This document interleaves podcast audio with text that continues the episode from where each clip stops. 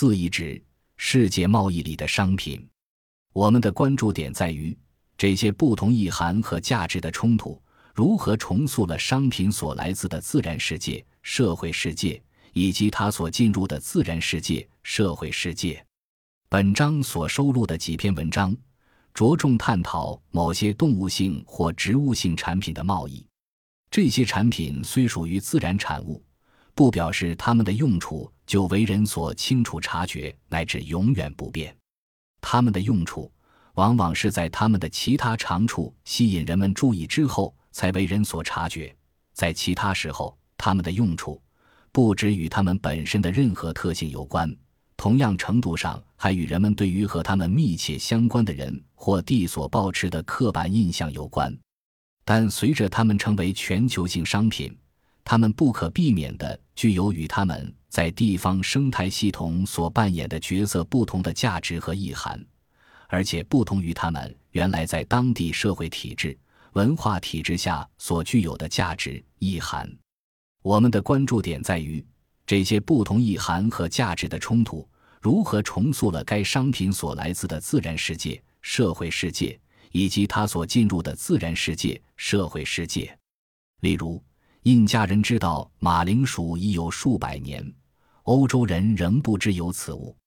它最早引起欧洲人注意之处，在于它能在海拔数千英尺的高处生长，但这原不算是特别重要的长处。直到西班牙人大肆开采高海拔的波托西银矿，需要粮食喂饱该处数万名矿工的肚子。这一长处才显得特别突出。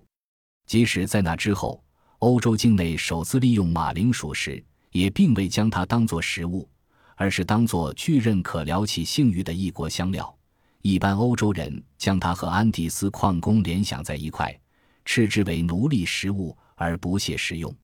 马铃薯得以成为爱尔兰主要作物，大抵是因为它易于栽种、贮存，且敌人入侵。烧掉地面上的作物和谷仓时，马铃薯便于带着逃难。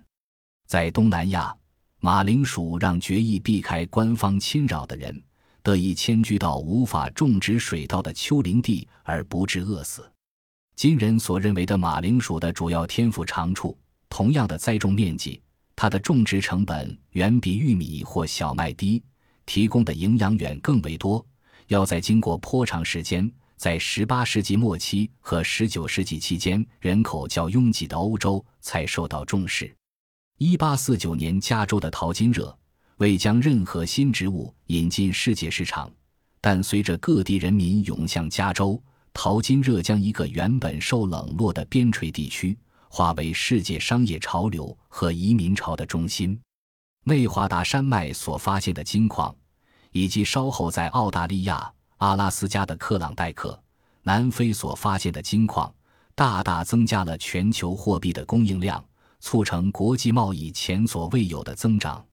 但就在加州的矿藏造福世界时，以明确而按部就班的计划着手开发加州的萨特，却被迫离开这个他曾一手掌管的地区。但在其他地方，微不足道的东西，例如鸟粪，变得值钱。在智利沿海的某些岛屿上，拜非常干燥的天气之赐，堆积如山的鸟粪保存了下来，但千百年来乏人问津。这些富含硝酸盐的粪堆，因为英格兰、美国同时出现的两股潮流，突然变成值钱之物。首先，极尽所能增大产量以获取最大利润的农民，把地利用到了极限；其次，同样是这些农民。雇了工人替他们的大农场干活，不想增加工人的工资，却又不愿像欧陆小农那样用非常耗费劳力的方法恢复的力。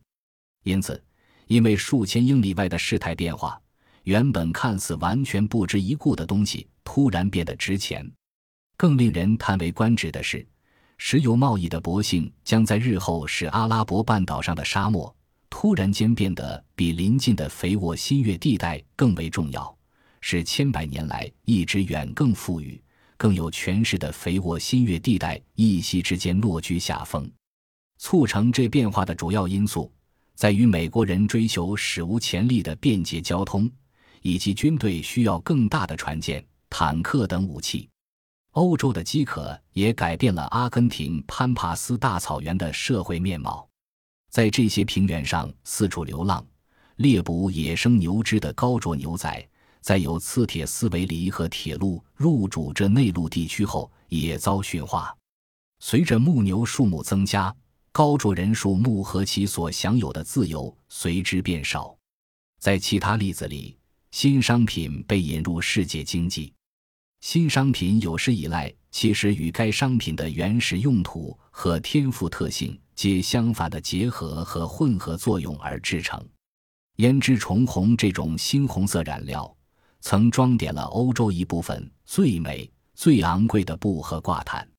那些得意展示他们的贵族，若知道这种染料是以玛雅农民肮脏、汗污的手所捕捉的数千只昆虫压碎制成。肯定要意外又震惊，但商品用途的可塑性，不表示买者可以为所欲为。作物的天然特性和栽种作物的社会赋予了限制，消费社会竭力欲突破这些限制，有时通过商业公式或动物，有时通过移植作物。十九世纪末期起，通过合成替代品，但有成有败。凡是大抵因社会政治因素的阻碍。而无法以低廉成本稳定或制某作物的供应时，通过移植来打破该障碍，都相当成功。因此，欧洲人有三百年时间未能打破阿拉伯人、印度人对咖啡供应的垄断。但一旦咖啡树在几个欧洲人殖民地茂盛生长，这市场的主控权就转移到加工处理业者和消费国手上。美国内战悄然逼近时。英国试图寻找替代品，以取代原有美国供应的棉花，结果就没那么成功。而且，在美国恢复生产、美国产品充斥市场时，英国的上述举动往往让其所扶植的生产者吞下苦果。但若考虑到这潜在后果的规模，曼彻斯特倒是相当厉害的挨过了这场风暴。糖是由哥伦布首度带到美洲。栽种于加勒比海地区，欧洲人的试田导致无数人沦为奴隶，使一座热带天堂变成集中营。海地奴隶暴动推翻惨无人道的奴隶体制后，蔗糖生产转移到其他地方，夏威夷开始为美国市场而生产，这使某些人发达致富，却葬送了夏威夷王国的独立。因为美国海军陆战队与美国一财阀统治阶级合谋，将夏威夷并入美国，但糖并非总是如此冷酷无情。中国政府鼓励生产稻米，更甚于生产蔗糖，且把确保边陲地区的稳定放在第一顺位。因此，尽管福建、广东、台湾在1650至1800年间名列全球最大的蔗糖产地。中国政府却未准许其中任何一地发展成以甘蔗为主的单作区。橡胶在19世纪变之前，全球橡胶需求激增时，全球最大的橡胶产地巴西为趁机向世界强索高价，反倒竭尽所能扩大产量，且往往亦是奴隶采集橡胶。但亚马孙森林橡胶的采集一样不符理性的资本主义标准。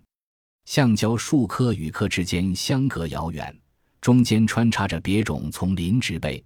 采集工的浪费许多时间从此树走到彼树，且工人难以管理。而在巴西，工人又短缺，因此，英格兰人威克姆从巴西偷偷将一些橡胶树籽带到伦敦时，其意图再明显不过。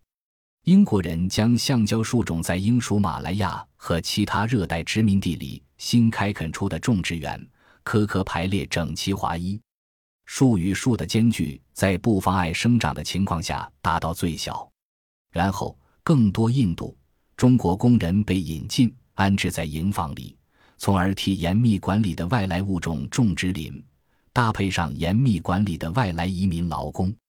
这种橡胶栽种方式极有效率，巴西橡胶业因此落居下风。但在这里。人员管理一样未能尽如殖民者之意，例如，这些纯男性的工人最后争取到带女人同来成家的权利，且得到较高的工资，以支应成家后较大的开销。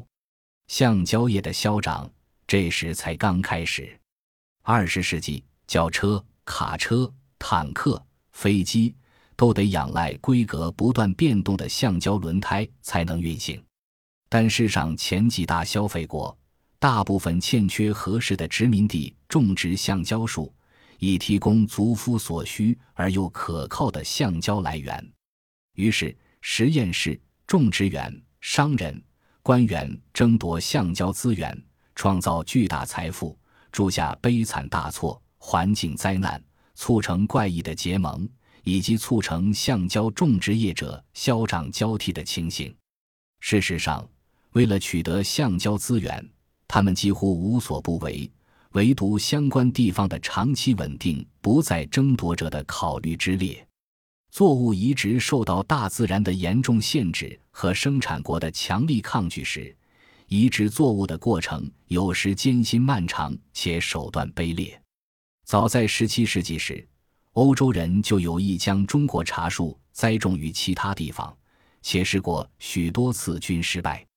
茶树本身脆弱。汽轮发明前，海上航行时间长久，加以中国禁止输出茶叶种子，因而直到一八二零年代，茶树的移植还只有部分成功。十八世纪，英国人的茶叶需求暴增了约四百倍，十九世纪时更有增无减。中国垄断茶叶生产，对英国财政而言相当不利。英国的因应之道非常多样。包括靠武力将鸦片强行卖给中国，以及不惜流血、不惜成本出兵征服阿萨姆，赶走当地游牧民族，在该地山坡上开辟茶园。但一直要到1880年代，英国人才获知可观的茶叶产量，然后他们得花更多钱铺设长长铁路，穿过原本基部需要铁路的崎岖地区，以将阿萨姆的茶叶运出。中国人。印度人因英国这些作为所蒙受的损失不可计数，但同样值得一提的是，欧洲人所付出的代价也不小。但欧洲人显然认为为茶付出这样的代价值得，因为原本因与富裕文明的中国联想在一块而被视为身份地位象征的茶，这时已成为英国人日常生活不可或缺的一部分。因此。某些商品的用途改变和争夺掌控的一些商品，很久以前就有，但在18世纪末期到20世纪初期，这两种情形大概最为严重。在这段时期，人口、工业生产、人均需求都大幅增加，但在其他方面，整个世界是马尔萨斯式的世界，土地有限，而在合成产品问世之前，粮食、衣物、纤维。建材全都得每年从土地上采收，那时还没有化学工业，无法利用石化制品巨幅提高单位面积的产量。新兴工业国所引发的供给瓶颈，可能使原本默默无闻的地方和商品，突然间面临庞大的全球需求压力，造成怪异的社会变迁。经济史家帕克伊指出，科技创新所导致的供给瓶颈。解决办法不外以下两种：新的科技创新，或者将更庞大的资源用于旧生产过程。因此，举例来说，纺棉纱机械化后，创造了两个瓶颈：即没有足够的织工可将所有已纺好的纱织成布，没有足够的棉花可用来纺成纱。前一个瓶颈催生出又一个科技创新，即机械化的织布机。后者促成棉花田的大量增加。欧洲基于几种原因不是种植棉花，于是改而利用奴隶在美国南部种棉花。美国南部生产的棉花也不敷需求时，纺织厂所需要的特定品种棉花在扩大栽种于印度、埃及、中国。在这三地里。偏爱较旧品种且已发展出配合该作物生长规律的社会习俗者，受到特别编制的武装巡逻队攻击。尽管如此，仍无法铲除各地原有的习俗。奴隶栽种出来的美国棉花，大概是说明一地的科技进步如何导致他地人民蒙受苦难和不幸的绝佳例子。但这样的例子不止这个。麦考密克收割机征服美国中西部，使自有土地的家庭得以大规模耕种获利，对麻线的需求随之暴增。其中许多麻线来自墨西哥尤加敦半岛，而为种出低成本的赫纳昆叶纤维，半岛上引进了近乎奴隶待遇的工作环境。在其他例子里，对社会的冲击一样强烈，但较难估算。十九世纪末期，丝绸贸易的繁荣使日本乡下女人的工作时间拉长，但也使他们的收入更趋近于男人的收入。如此造成的权利、生活风格、态度上的转变难以察觉，但影响深远。在另一些例子中，结论还有待分晓。以欧洲和北美为主要目的地的西非可可出口的增长，最初利用了大量非自由劳力，但久而久之。人们创造机遇以推动对自由劳力的使用，或许力度比许多政府本应为消除奴隶做的还要多，但市场本身不会许诺持续的进步。一九七零年代起，突飞猛进的世界可可价格及其他变革削弱了劳力的议价能力。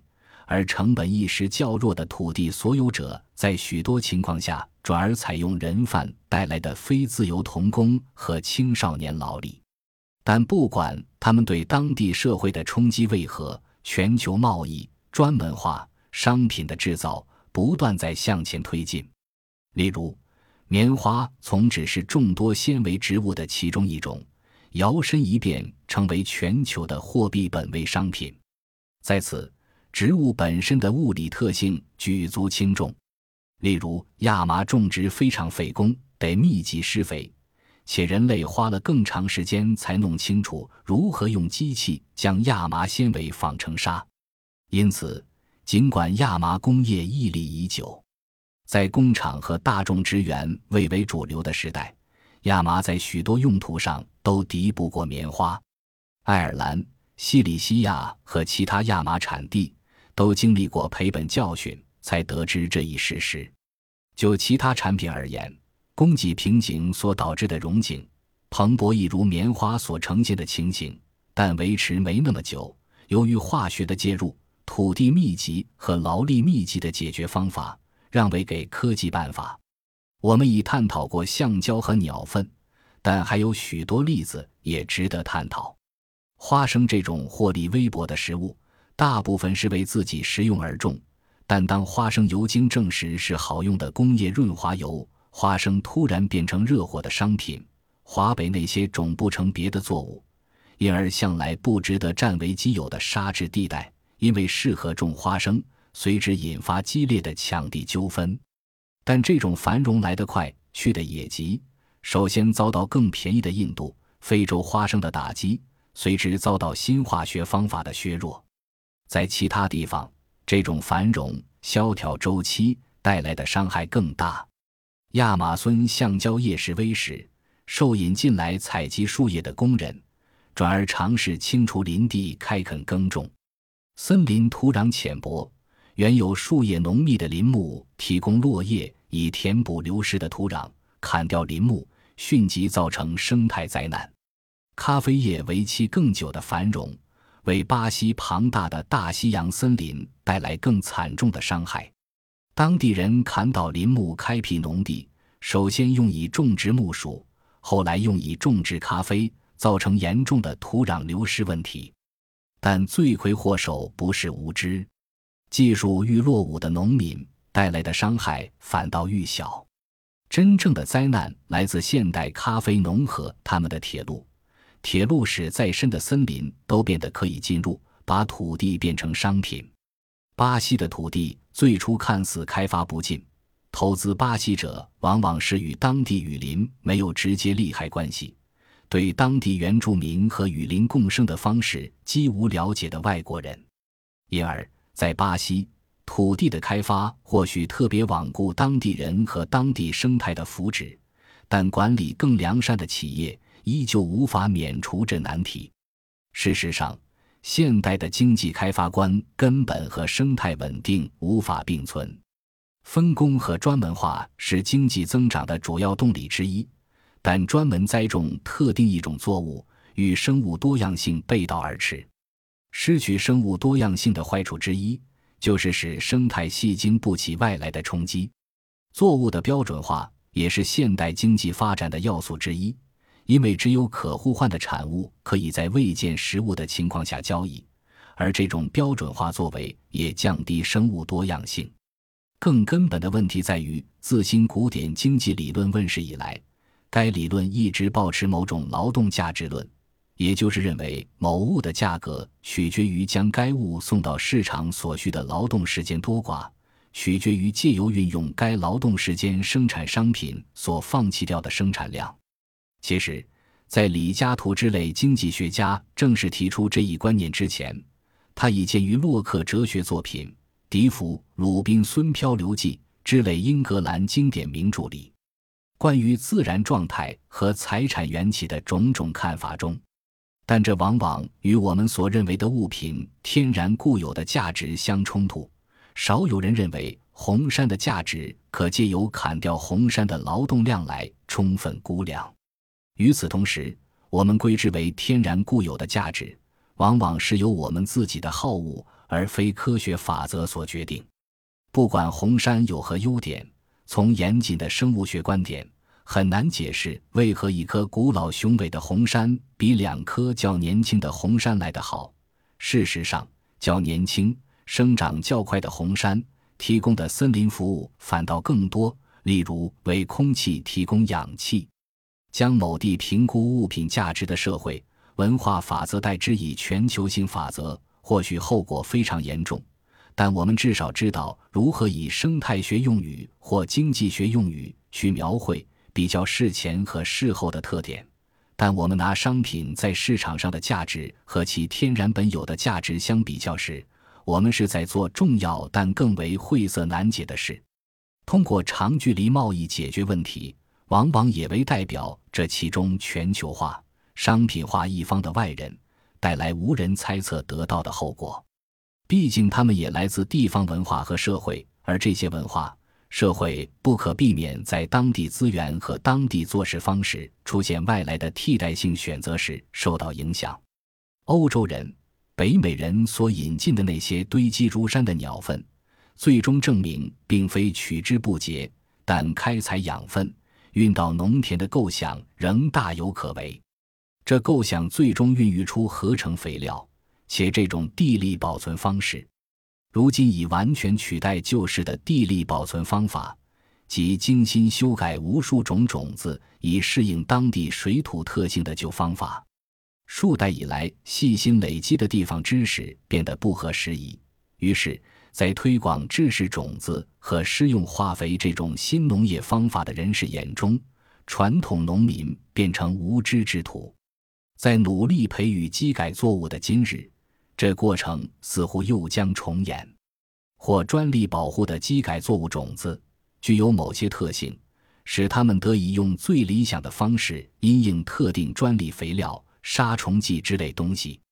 但在这种生物学标准化的时代环境下，社会仍创造出料想不到的需要，为原本不值一顾的东西引爆出迷你淘金热般的追逐热潮。